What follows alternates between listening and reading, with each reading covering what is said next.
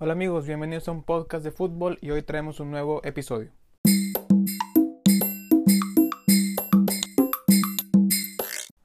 Hola amigos, ¿cómo les va? Les habla su amigo Chelo, gracias por escucharnos en un nuevo episodio de un podcast de fútbol. Y bueno, el día de los últimos partidos de la temporada en el fútbol inglés, esa última jornada, suelen ser icónicos, suelen ser dramáticos. Desde, el clásico gol de Agüero contra el Queens Park Rangers, el gol de Jonás Gutiérrez contra el West Ham, el Manchester City ganando en Brighton y siendo campeón, etc. A veces te juegas ser campeón, entrar en competiciones europeas, salvarte del descenso o, o no te juegas absolutamente nada. Todos son momentos increíbles, pero hay uno en especial totalmente surrealista y totalmente único. Esta vez, el héroe de la película no fue un delantero, ni un mediocampista, ni un defensa, ni siquiera un portero. Tampoco fue un entrenador y ni siquiera fue una persona. En una ocasión, un 9 de mayo de 1987, un perro salvó al Torquay United. Y bueno, nos remontamos atrás en el tiempo al 9 de mayo de 1987. El Torquay United había estado en la parte baja de la tabla en cuarta división toda la campaña, pero aún podían escapar del descenso si, sumaban tres puntos ante el Crew Alexandra en la última jornada. Si ellos empataban su partido, dependían de otros resultados para poder salvarse. Si perdían, serían el primer equipo en descender de la Football League, en salir del, sistema de fútbol profesional en Inglaterra. Esto considerando que hasta antes de esa temporada de 1987 había posibilidad de que el último lugar fuera votado para quedarse en la división, por lo que podrías quedarte aún y siendo colista. Al medio tiempo, el Torquay United perdía por dos goles a cero. Después, Jim McNichol anotó el primero para el Torquay y eso les daba cierta esperanza. Entre los eventos del partido y varios tiros de esquina se presentaron algunos tumultos y la policía tuvo que sacar a los perros policía para intentar controlar un poco em, los, los ambientes. Con pocos minutos para el final del partido sucedería uno de, de, los momentos más extraños del fútbol inglés. El propio Jim McNichol cuenta que estaba en busca del balón cerca de la banda, tratando de que no saliera del campo el policía, bueno, uno de los policías estaba vigilando las tribunas, por lo que el perro vio que Jim, el jugador del Torquay United, iba corriendo hacia él.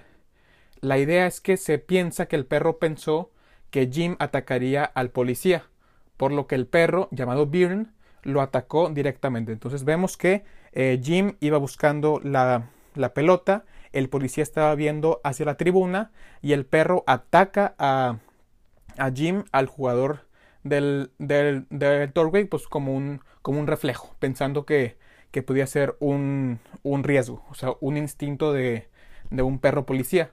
McNico, el jugador mordido, estuvo lesionado en, en, el campo por alrededor de unos 7, 8, 10 minutos. Por el incidente, el partido se enfrió. El equipo pudo recuperar energías y el tiempo eh, añadido fue mucho mayor. Además, los otros partidos ya habían terminado y sabían que con el empate les alcanzaba para mantenerse. Entonces, por la mordida, pues entran las asistencias y todo eso. Entonces, el partido se, enfría y, en el fútbol siempre pasa que si agregan mucho tiempo, tienden a, a ciertas cosas, ¿no? Entonces, entre que se enfrió el partido y el equipo pudo recuperarse un poco. En el tiempo, en, ese tiempo agregado, Paul Dobson anotó el gol del, del empate y de la salvación para el Torquay United. Al final fue el Lincoln City quien acabaría en el último lugar solamente por diferencia de goles. McNichol terminó con un corte que requirió de 17 puntos. Él mismo dijo después del incidente.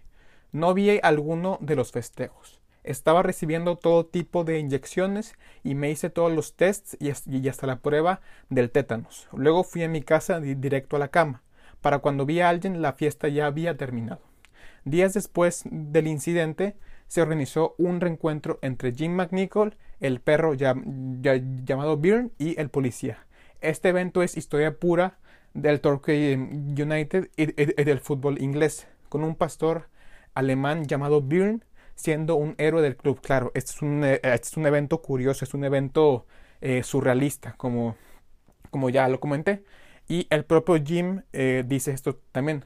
Tú no olvidas una, una, mordida de un perro. Ya han pasado más de 20 años, pero aún, pero aún tengo una linda cicatriz que me recuerda ese día.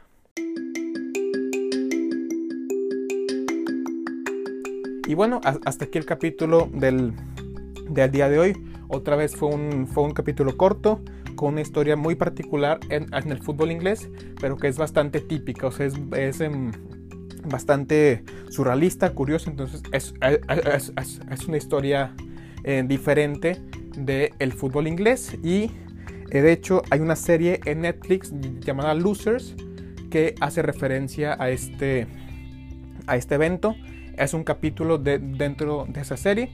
De nuevo, cuenta, muchas gracias por escuchar, gracias por su apoyo. Sin ustedes del otro lado esto no sería viable.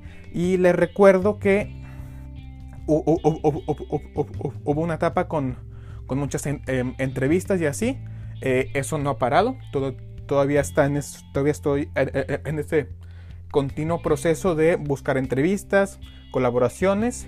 Y eso sí va a pasar. Entonces, Mientras tanto van a, van a continuar semanalmente los episodios de historias de em, eventos del, deporte.